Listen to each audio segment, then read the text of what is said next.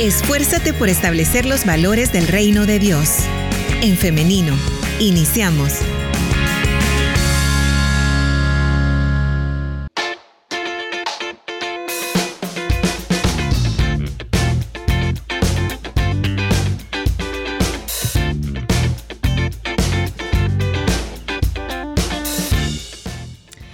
Estamos en vivo a través de En Femenino SV, nuestra plataforma en Facebook, así que le damos la bienvenida a las personas que se están conectando. Quiero recordarle a usted que también por esta plataforma usted puede estar participando de esta conversación a través de los comentarios. De igual manera, a través del 78569496, usted puede dejar su mensaje de texto o también nota de voz que, sea breve eh, para que podamos darle em, lectura si es mensaje y podamos escucharlo si es audio y de esta manera estemos participando la mayor cantidad de personas posible. Son las 9.54, ya tenemos listo a nuestro invitado para esta mañana, así que voy a compartírselo en pantalla. ¿Me permite unos segundos, por favor? Ahí lo tenemos, ya lo está viendo usted al pastor Jonathan Medrano, así que le damos la bienvenida. Adelante, pastor.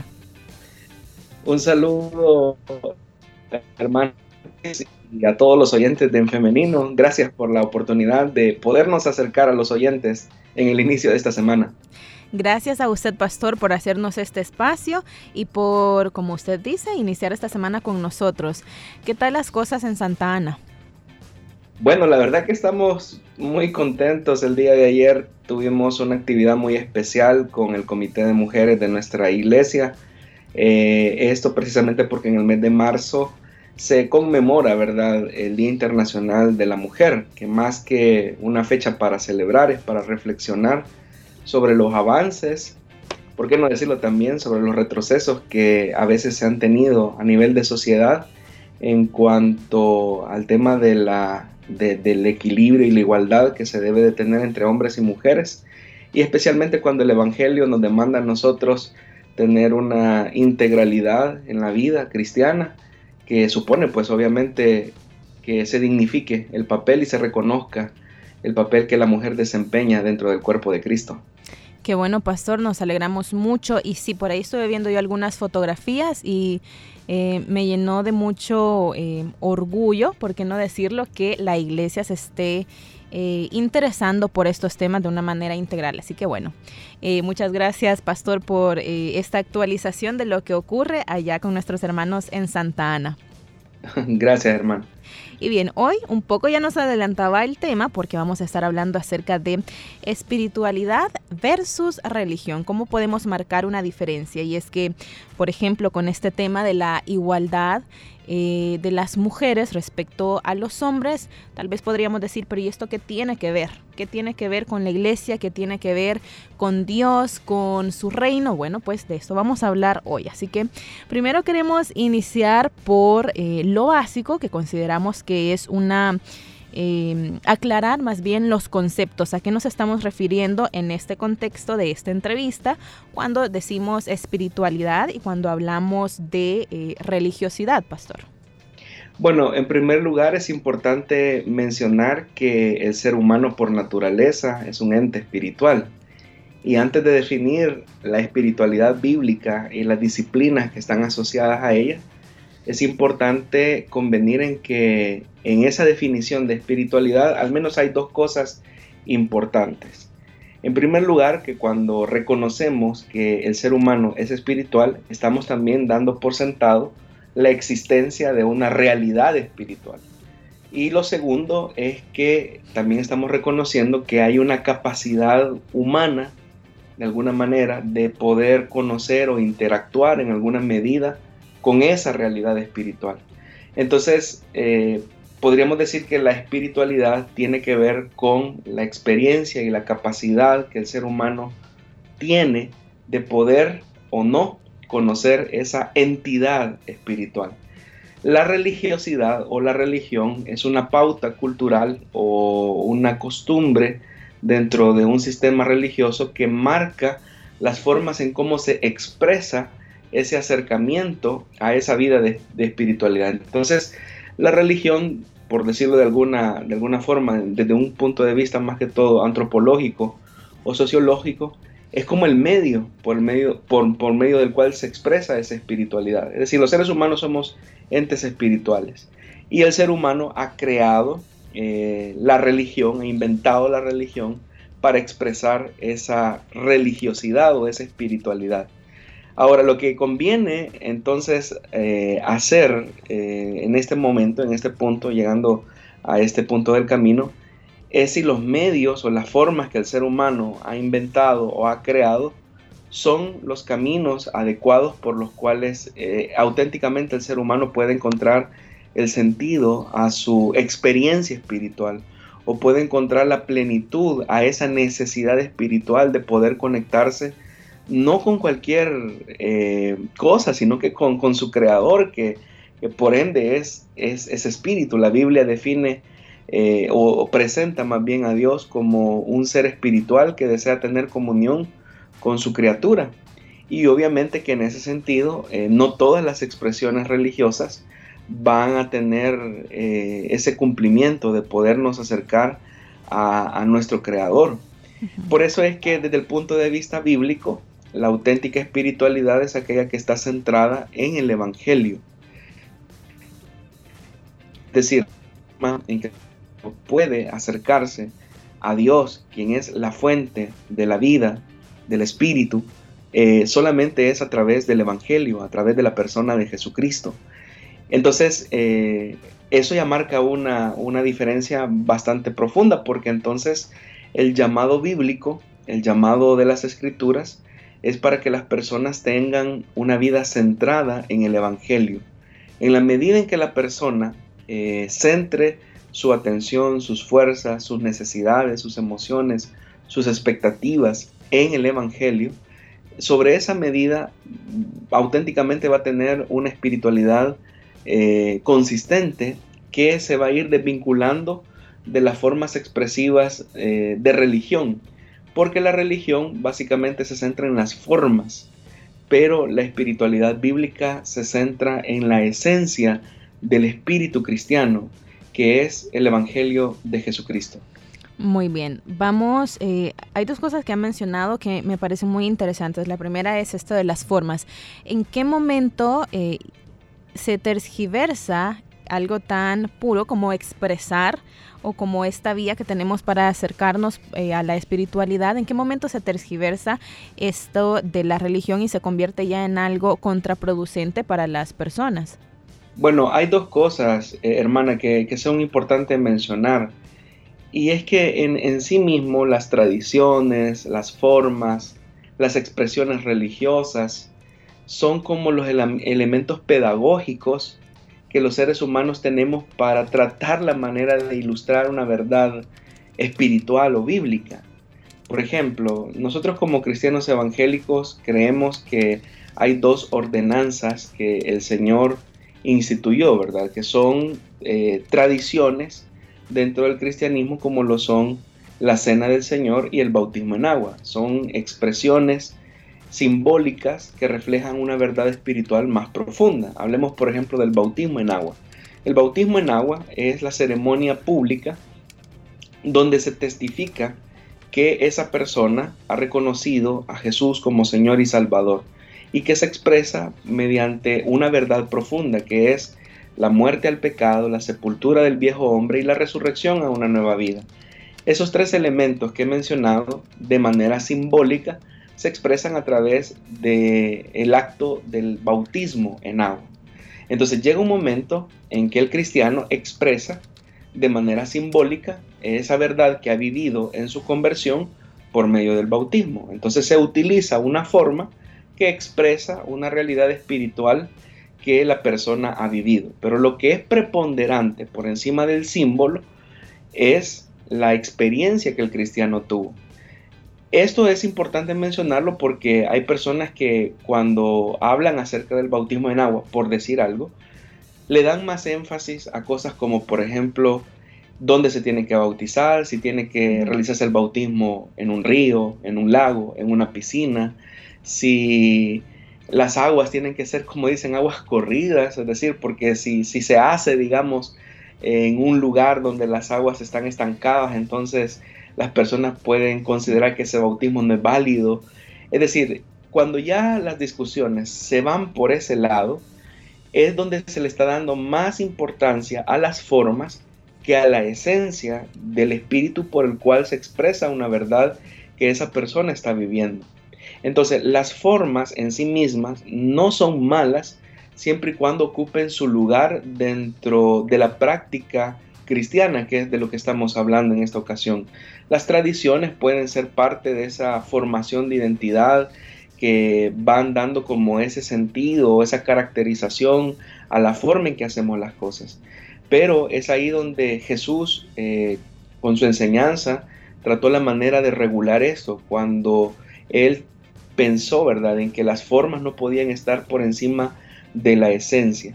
Y hay dos peligros que son como peligros latentes para la espiritualidad cristiana. Eh, esto que, voy a mencionar eh, lo leí, por cierto, de un escritor eh, bastante conocido, que él habla acerca de que cuáles son los dos peligros que atentan con la espiritualidad cristiana. Y él dice, uno es el legalismo, es decir, cuando se le da una, un excesivo valor a las formas por encima de la esencia cristiana. Y el otro peligro es el libertinaje, cuando no importa lo que se haga siempre y cuando se tenga la motivación correcta. Y este escritor eh, utiliza la parábola del hijo pródigo para expresar cómo los hijos pródigos eh, de aquella enseñanza que contó Jesús eh, tienen una forma muy errada para acercarse a su padre. Por ejemplo, el hijo menor que representa el libertinaje es aquel que dice, bueno, no importa lo que yo pueda hacer o la forma en cómo administre las cosas que Dios me da, si al final de tanto el beneficio de Dios es lo que importa, es lo que interesa.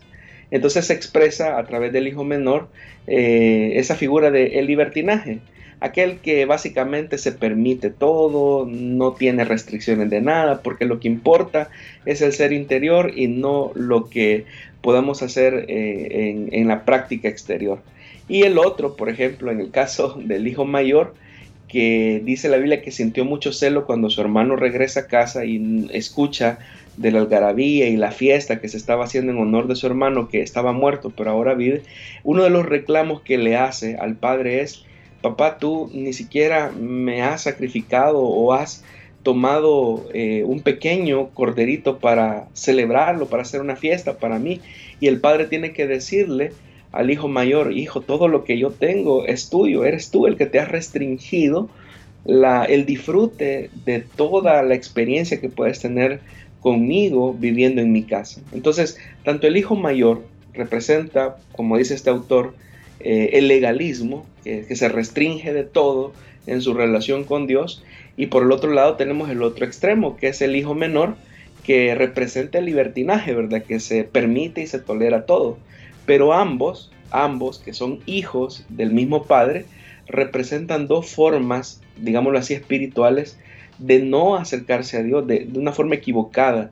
Y yo creo que hoy en día, precisamente en la iglesia cristiana, tenemos estas dos formas.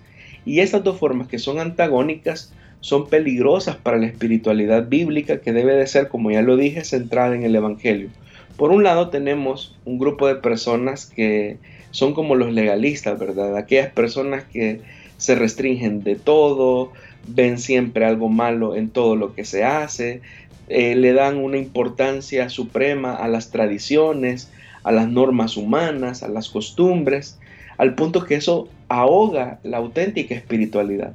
Pero también tenemos otra, otro grupo de personas que son muy laxos, que se permiten todo y que todo es válido porque al final lo que Dios ve es el corazón, Dios ve la intención, pero ambos polos son peligrosos porque no nos permiten tener una vida centrada en el Evangelio y centrada en la persona de Jesús.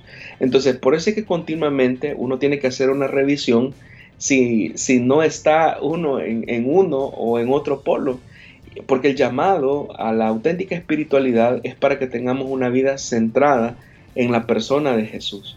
Alguien que supo amar a las personas, alguien que supo darle el sentido a las palabras de la misma escritura, pero que también tenía compasión de aquellas que estaban en una situación de desventaja, porque la espiritualidad no solamente tiene que ver con las prácticas devocionales, sino que la espiritualidad permea todas las áreas de la vida, incluidas las relaciones sociales y la forma en cómo eh, llevamos a cabo nuestras, nuestros compromisos cómo tratamos al prójimo, la forma en cómo usamos el dinero, también define mucho de nuestra espiritualidad, la forma en cómo hablamos eh, en momentos de presión, eso también describe el tipo de espiritualidad que tenemos. Pastor, si nos vamos a el polo, al extremo del legalismo, hay personas o grupos que argumentan que se han perdido muchas tradiciones, muchos valores, y lo digo así entre comillas, porque vamos a ver qué dice el pastor, em, y es por eso que la iglesia eh, se ha enfriado, si lo hablamos con términos eh, que se escuchan en, las iglesias, ¿no? que se ha enfriado, que no hay avivamiento, que por eso la iglesia no crece. Entonces acá yo creo que es pertinente que sepamos y que preguntemos qué es lo que hace crecer a una iglesia?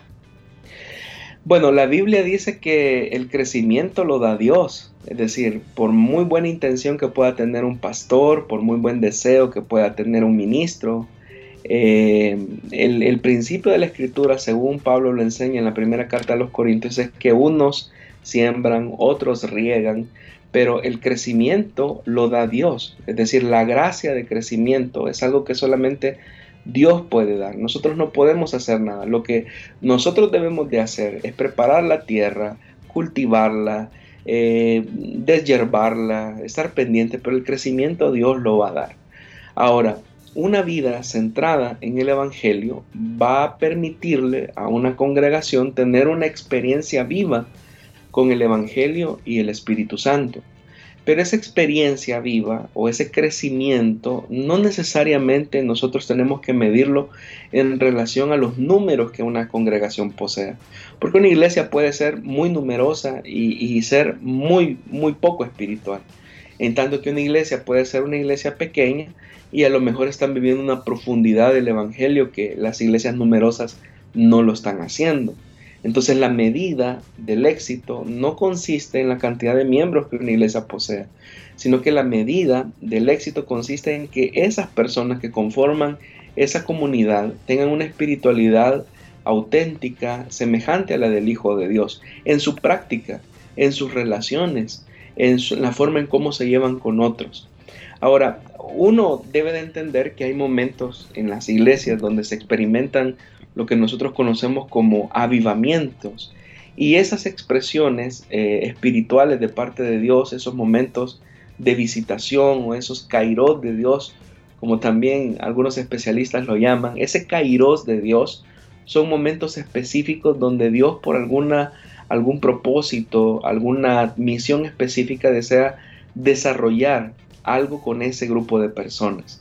Obviamente que Dios es el más interesado en traer esos avivamientos a las comunidades porque eh, un avivamiento no es ver enfermos sanados, un avivamiento no es em, ver que los dones o los carismas del Espíritu estén siendo repartidos en toda la congregación.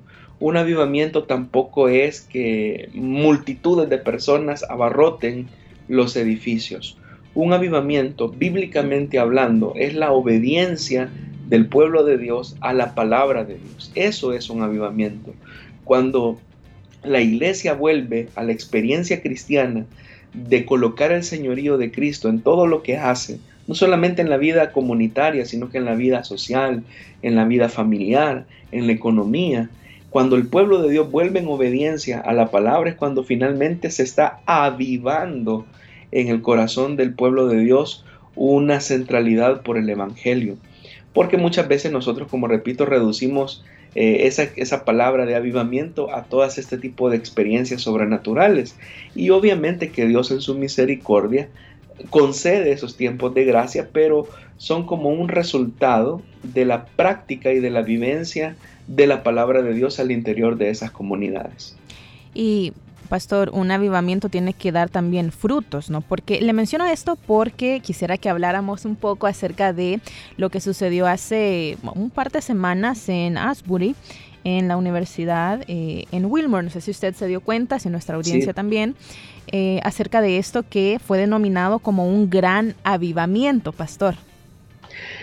Bueno, el fenómeno es bastante interesante porque lo que comenzó con un pequeño servicio regular al interior de una capilla fue algo que desencadenó una sed en los muchachos por tener una adoración más intensa y más profunda con Dios. Hay una discusión alrededor de, lo que ha sucedido eh, eh, ahí en Estados Unidos porque eh, para que algo sea considerado avivamiento como tal, eh, tenemos que verlo a largo plazo, no solamente en un momento específico. Es decir, cuáles van a ser los efectos a largo plazo que eso va a traer eh, en, Estados Unidos, en las comunidades universitarias que se vieron implicadas en esos servicios de adoración eh, extraordinarios. Algo es digno de, mencionar y es que ver que jóvenes, sin que se les esté diciendo, sin que se les esté dando una nota o, se les esté estimulando a participar de un servicio, ellos de su propia voluntad deseen estar en una adoración profunda, auténtica con el Señor. Eso dice mucho, eh, es decir, uno podría llegar a pensar que Dios está gestando algo eh, en, el corazón de estos muchachos, porque realidad que están dando a la experiencia con el espíritu es bastante interesante. Pero como usted también lo mencionó, eh, esto tiene que dejar un efecto a largo plazo. El efecto a largo plazo son las transformaciones que se van a suscitar eh, en los entornos de estos muchachos. Si por ejemplo los entornos de estos jóvenes no cambian, si los entornos de sus familias, de sus comunidades, no tienen un efecto, no tienen un cambio, eh, pues obviamente que podríamos decir que hubo una experiencia espiritual muy bonita, una gracia de Dios sobrenatural que se derramó, pero que no tuvo el efecto que Dios quería al darles una manifestación de este tipo. Y es que ese es el punto. Cuando nosotros tenemos un encuentro espiritual con Dios auténtico, eso genera en nosotros una transformación a mediano y largo plazo. Cuando Jesús, por ejemplo, se encontró con la persona de saqueo, que todos sabemos que era un recaudador de impuestos, alguien repudiado por la sociedad judía, alguien que había estafado a las personas que, le, rodeaban. Eh, cuando Saqueo tuvo un encuentro con la persona de Jesús, algo cambió en él. ¿Y qué fue lo que cambió? Él llegó a la resolución, a la decisión de compensar los agravios que él mismo había ocasionado al punto que él decide cumplir la ley porque dice, yo a cualquiera que haya defraudado voy a devolverle cuatro tantos del daño que yo mismo ocasioné. Y Jesús pues exclama y dice que la salvación ha llegado a este hogar. Pero notemos que la experiencia espiritual que tuvo Saqueo se tradujo en una transformación en su entorno. Entonces, cuando un avivamiento llega a una ciudad, a una iglesia, a un cristiano, eso genera una transformación en el entorno. Y ahí finalmente, en esa transformación, estamos frente a un fenómeno espiritual de una vitalidad que trasciende no solamente, eh, que, que, trasciende las cuatro paredes de la iglesia, que trasciende más allá de la adoración, que trasciende más allá de la experiencia eh, espiritual a través de los carismas del espíritu. Es decir, es, es una vivencia real con el Espíritu. Y me recuerdo también otro pasaje de la Biblia en el libro de los Hechos de los Apóstoles cuando Felipe va a predicar a los samaritanos y dice la Biblia que los samaritanos escuchaban atentamente a Felipe que les predicaba acerca de Jesús, el Mesías. Pero dice que por medio de Felipe se hacían grandes señales y milagros. Eh, los enfermos eran sanados, aquellos que eran eh, poseídos por espíritus eran libertados pero más adelante hay un verso que dice que la ciudad entera se llenó de alegría. Es decir, una ciudad como Samaria, que había sido marginada por los judíos, una ciudad que siempre había sido relegada socialmente, ahora está recibiendo el gozo de la salvación por el efecto de la palabra, de la predicación. Entonces yo creo que bien hacemos nosotros cuando pedimos un avivamiento en nuestras iglesias, pero entendiendo avivamiento que esto trascienda las cuatro paredes, que esto tenga una repercusión en la sociedad, en la cultura, en la economía, en la política, no solamente en la experiencia religiosa. Obviamente que la iglesia se ve beneficiada de eso, pero eso trasciende a otras áreas porque el Evangelio es como esa levadura que leuda toda la masa. Pastor, entonces podríamos decir que la diferencia entre la espiritualidad y esa religión, religiosidad tergiversada es esa precisamente que usted acaba de mencionar. Cuando la sociedad se ve transformada, esa es la diferencia entre ambos conceptos que hemos estado eh, discutiendo en esta mañana. Sí, porque la religión solamente es la forma en la que una persona expresa esa espiritualidad, pero al final las formas eh, son secundarias, es decir, las formas son totalmente secundarias. Yo no estoy diciendo que no sean importantes, porque de alguna manera, de locación a locación, esas formas pueden ir cambiando. O sea, por ejemplo, uno ve la forma, la expresión religiosa de las iglesias cristianas en África pues son muy distantes a la forma en cómo nosotros expresamos nuestra espiritualidad aquí en América Latina. Pero al final la forma no es lo importante, pero la esencia es lo que no se debe de traicionar. Y por eso es que decíamos al inicio de la entrevista que una auténtica espiritualidad, bíblicamente hablando, es aquella que está centrada en la persona de Jesús, es aquella que está centrada en el Evangelio. ¿Quién es espiritual según la Biblia? Eh, bueno, recientemente acabamos de escuchar el estudio con nuestro pastor general en la carta a los Corintios y una de las cosas, uno de los énfasis que el pastor Mario Vega ha señalado en estas predicaciones es que él, dice, y, lo dice a partir de la escritura, que por ejemplo no es espiritual aquel que posea muchos dones, muchos carismas del espíritu, sino que por ejemplo es espiritual el que ama. Pero según nuestros criterios humanos, para nosotros espiritual sería el que tenga dones de revelación, dones de, interpretación, eh, dones de sanidad. Para nosotros, en, un juicio superficial, eso sería una persona espiritual, pero resulta ser que Pablo los cataloga en la carta a los Corintios como carnales, porque aunque abundan en dones, están carentes de amor. Y el amor, por ejemplo, es una expresión de una vida espiritual. Al hablar acerca de esto, es importante, por ejemplo, que hagamos una comparación con, con el fruto del Espíritu. Si, nosotros queremos identificar a una persona que vive auténticamente su espiritualidad, habría que compararla con las evidencias que manifiestan el fruto del Espíritu. Es una persona con amor, es una persona con paz, es una persona con dominio propio, es una persona con templanza, es decir, todas esas características que se describen en la carta a los Gálatas son los que definen la auténtica espiritualidad.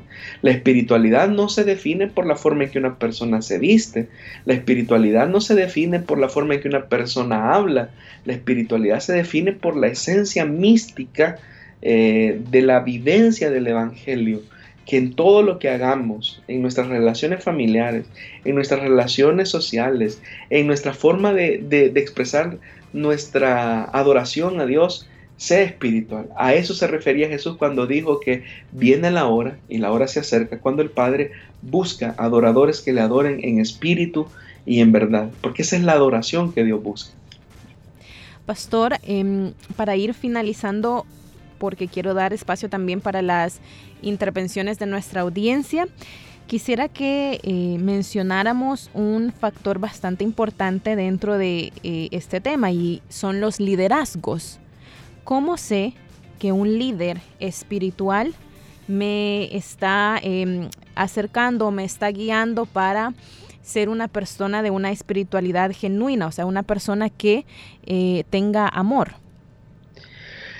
Bueno, hay un, elemento eh, que creo que es importante, eh, lo hemos venido señalando, la tarea de nosotros como pastores, como ministros, no es colocar nuestros criterios y nuestras preferencias humanas a las personas, porque muchas veces el énfasis recae en eso, eh, como mi pastor dijo o como mi pastor me enseñó, y eso al final no es lo más importante. uno como ministro del Evangelio, pues obviamente tiene sus opiniones, sus preferencias, su forma de ver las cosas, pero eso no es lo más importante. Lo más importante es que la forma en cómo animamos a las personas a tener una vida auténticamente cristiana, auténticamente espiritual, se fundamente en la palabra de Dios, no en nuestras interpretaciones que muchas veces podemos hacer de la palabra de Dios, que muchas veces son prejuicios humanos, son tradiciones, son formas. Eh, por ejemplo, hasta hace algunas décadas, hace algunas décadas, eh, la preferencia dentro de algunas iglesias era a no utilizar batería, por ejemplo, durante los servicios de adoración y de alabanza. Solamente eran las típicas guitarras, requintos, ¿verdad?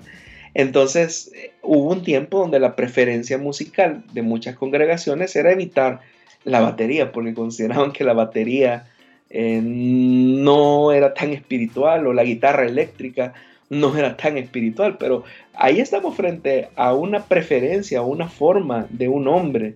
Obviamente hoy el tiempo ha pasado, yo creo que no existe iglesia eh, que no, no tenga estos instrumentos dentro de, sus, dentro de sus servicios de adoración. Pero eso solo por mencionar algo.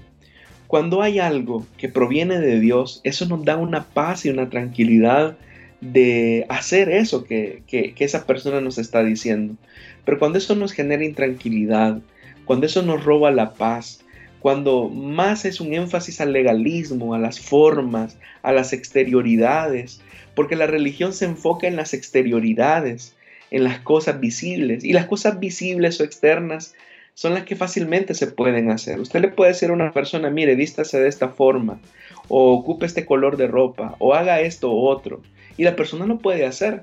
Y lo va a hacer más porque usted se lo está insistiendo, pero no porque tenga una convicción de, de lo que está haciendo. En tanto que la espiritualidad no es algo que se consigue de la noche a la mañana. La auténtica espiritualidad es un proceso por medio del cual el Espíritu Santo va aplicando la palabra en nosotros en el día a día. Y eso no se logra de la noche a la mañana. Es decir, que tener un carácter conforme a la imagen de Jesús es un proceso que se va consiguiendo en toda la vida. Bien, pastor, vamos a dar ahora paso a las intervenciones de nuestra audiencia. A través de nuestro WhatsApp nos eh, dicen, lo único que se logra con ser religiosos es alejar a los jóvenes que están necesitados de la palabra de Dios. No sabemos si a un joven que hemos rechazado por cómo se viste, por cómo habla, pudimos haberlo rescatado de drogas, por ejemplo, o de tomar otros malos caminos. Muchas gracias por este comentario. También por acá nos dicen... Em, lamentablemente es de lo que más existe en las iglesias. Es por ello que personas prefieren no asistir. También tenemos otro comentario a través de nuestro WhatsApp y nos dicen que excelente tema, gracias por estar tocando este tipo de temas que no mucho nos gustan escuchar. También ahora vamos a Facebook y tenemos aquí más intervenciones. Saludos para Deni Alarios, quien nos está siguiendo a través del Facebook Live y nos dice, les felicito y es, una, eh, es un excelente e importante tema a tocar.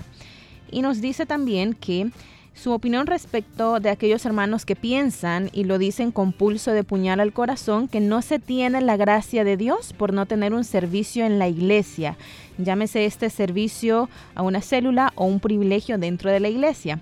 En mi opinión, es bien delicado hacer este tipo de aseveraciones a los jóvenes que recién se han bautizado, ya que por la edad que emocionalmente se es inestable, corremos el riesgo de perder la lucha contra el enemigo y salvaguardar el alma de este joven para Cristo. Pienso que el servir es un llamamiento, está bien sugerir, y apoyar a encontrar al joven el interés de en qué o en dónde puede servir, pero no obligar y al ver que no se quiere o quizá no puede, no juzgarlo desde ya a no ser merecedor de la gracia de Dios. También eh, por acá nos están enviando más saludos, siempre a través de nuestro Facebook Live. Pastor, ¿qué podemos comentar respecto a estas intervenciones? Bueno, hay, algo que es interesante, ¿verdad? El profeta Miqueas cuando escribe Em, cuando da su, palabra profética, él dice, ¿qué es lo que te ha declarado? ¿Qué es lo que te demanda el Señor? Sino el hecho de practicar la justicia, amar la misericordia y andar humildemente delante de tu Dios. Entonces, cuando hablamos de, Dios que es espíritu y que Él quiere relacionarse con nosotros, ¿qué es lo que Dios nos demanda? Pues lo que Dios nos demanda es que practiquemos la justicia, que amemos la misericordia y que andemos con humildad delante de Él. Y esto pues obviamente nos coloca frente a un desafío porque tanto la justicia, el amor, la misericordia y la humildad no son cosas que se pueden hacer exteriormente o externamente, sino que se hacen en la forma en cómo nos relacionamos con los demás.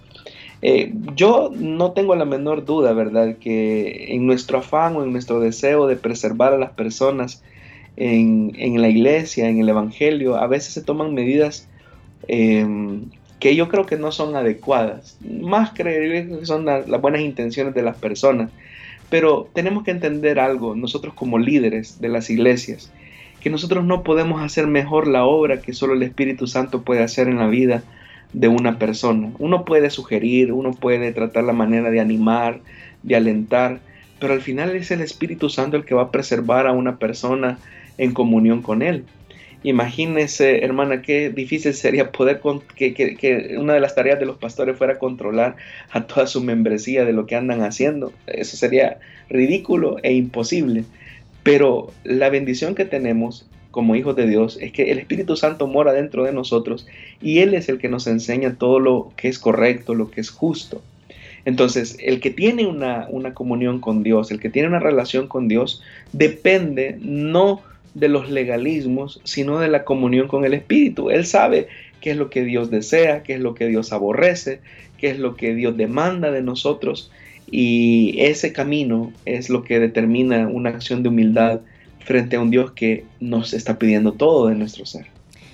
Tenemos una última pregunta, pastor, y es que nos dicen si eh, usted podría recomendar alguna lectura que sustente lo que hemos estado hablando en esta mañana y también si todo esto que hemos estado conversando está basado en la Biblia y en qué versículos.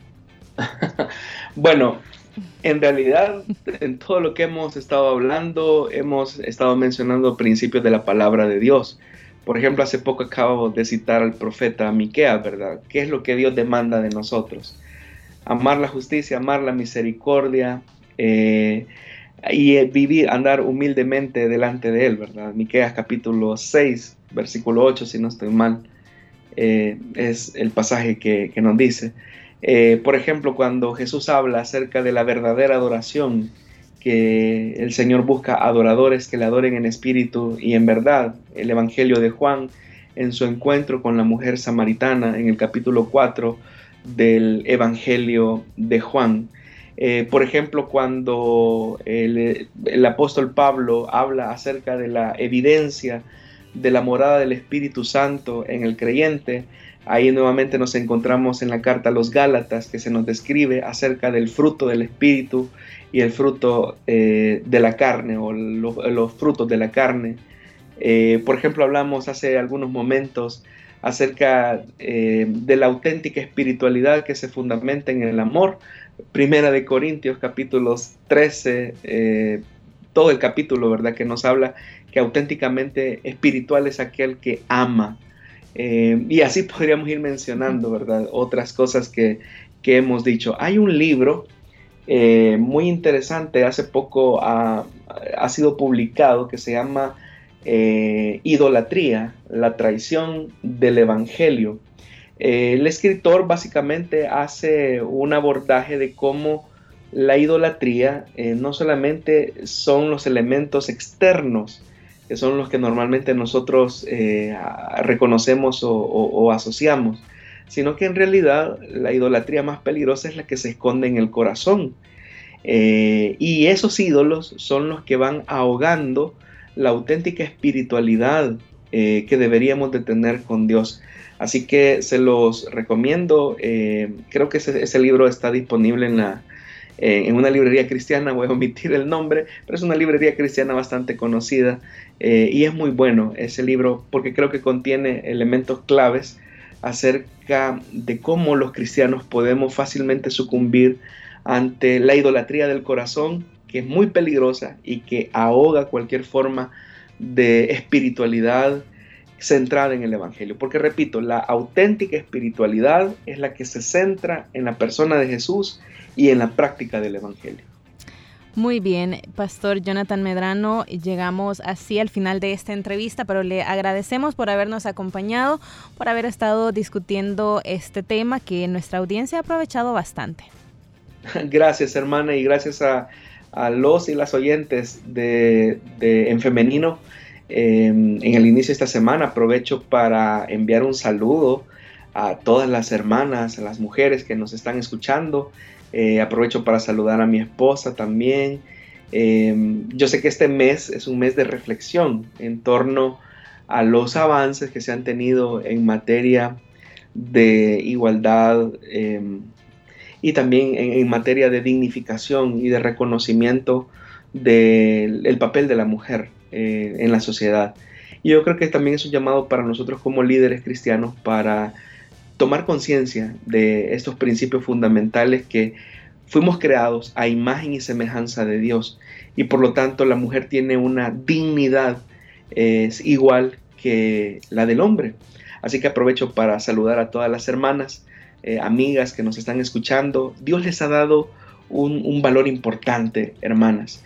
Eh, termino con esto. El, día de ayer yo le decía a las hermanas que en el primer servicio de la mañana que en realidad Dios definió a la mujer y la definió como algo valioso, como una ayuda necesaria, y dice que le haré ayuda idónea en relación al hombre, a, proveerle ayuda idónea, porque Dios dio a la mujer como un don para el hombre, como un don eh, hacia el hombre, hacia la sociedad. Entonces, ustedes, hermanas, amigas, véanse así, como un don que Dios ha entregado a la humanidad y a la sociedad. Así que están revestidas de mucho valor. Eh, gracias por la invitación, hermano. Gracias a usted nuevamente, pastor. Eh, que tenga un feliz día. Gracias.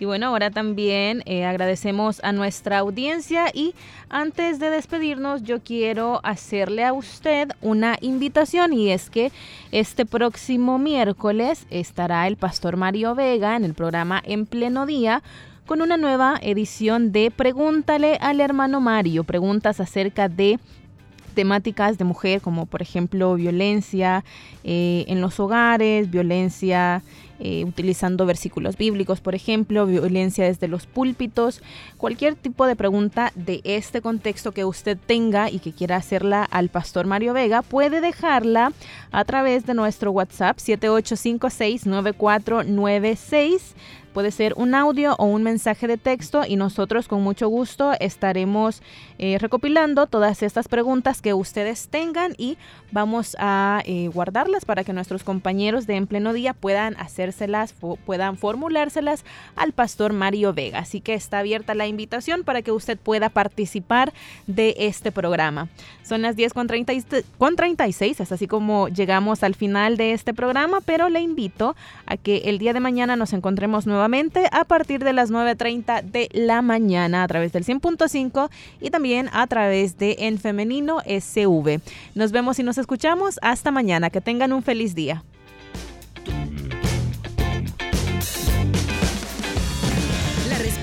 Rápida es la acción. En femenino. Hasta la próxima.